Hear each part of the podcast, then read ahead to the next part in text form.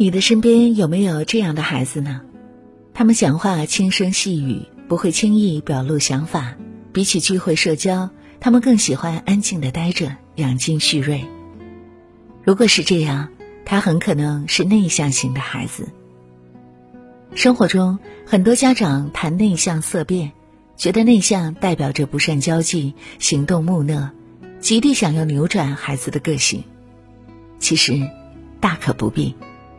一如罗永浩所说：“外向的人也许会左右这个世界，但是内向的人才会创造世界。”不要轻易去打扰那个内向的孩子，因为当他们发挥出天性中的优势，一样可以光芒万丈。知乎上有一个热门话题：“你有被父母逼着外向的经历吗？”其中一个网友的回答特别扎心：“有的。”作为一个内向者，在大人眼里，我的内向就等于无用。虽然我成绩并不差，但在他们看来，我却是傻子一般的存在。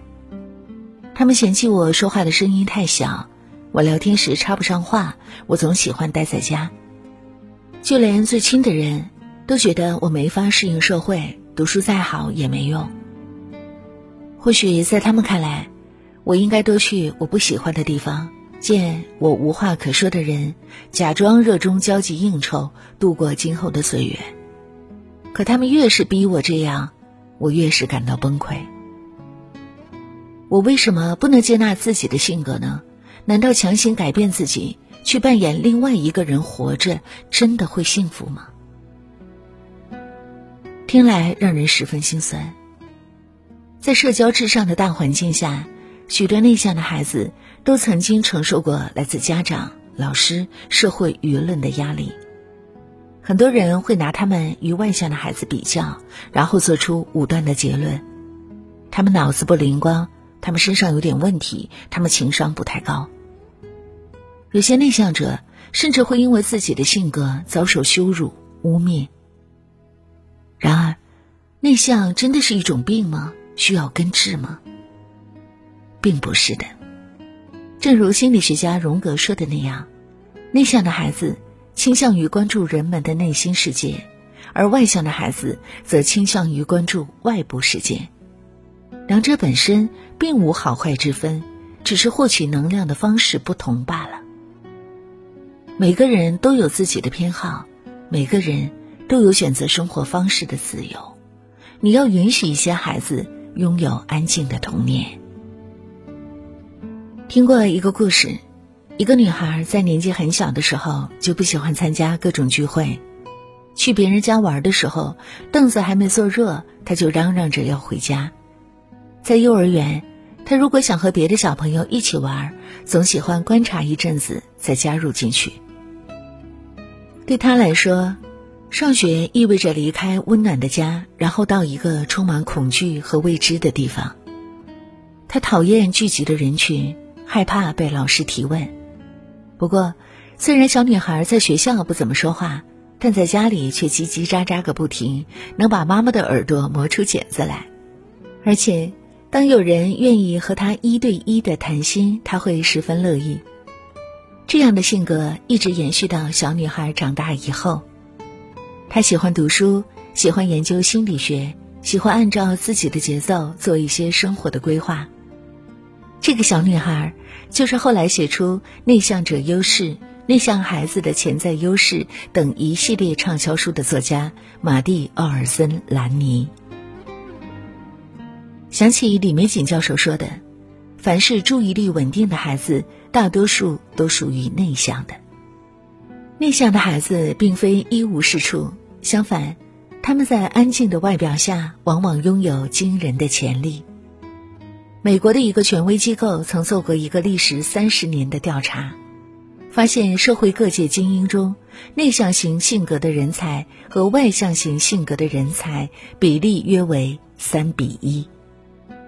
我们熟悉的很多名人，比如巴菲特、比尔·盖茨、爱因斯坦、圣雄甘地、奥黛丽·赫本等等，他们都属于内向者。内向的人具备哪些优势呢？首先，他们更善于深入思考，注意力更容易集中。其次，他们学习能力强，丰富的信息是他们大脑运作时不可或缺的精神营养。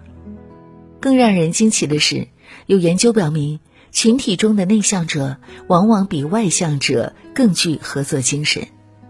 这是因为，外向的人看似喜欢扎堆儿，实际上他们未必喜欢身边的人；而内向的人看似独来独往，实际更重视人们的内心感受。他们能够在倾听中更好的理解别人的想法。身为家长，你不要只看到内向孩子沉默寡言的一面，实际上，这是因为他们没有对外消耗过多的能量，所以才保留了更多精力深入探索这个世界。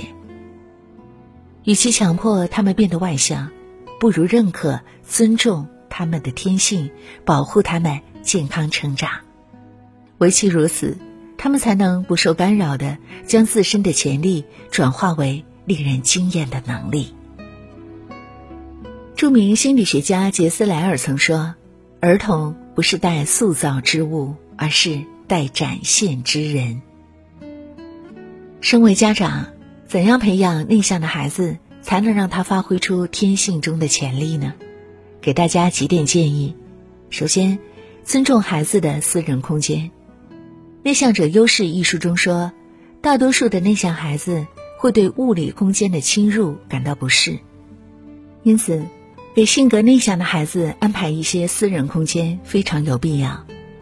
你可以在孩子的房门外悬挂闲人免进的牌子，让他们可以独处思考，或者和一些让他们感觉相处轻松的人交谈。在这样的情况下，内向孩子会感到自己得到尊重，情绪内耗也会减少。再有，要给孩子信心和鼓励。由于文化偏见的原因，内向的孩子难免会遭受歧视和冷落，而家长要做的就是提前给孩子建立自信，让他们不要因自己的性格而感到自卑。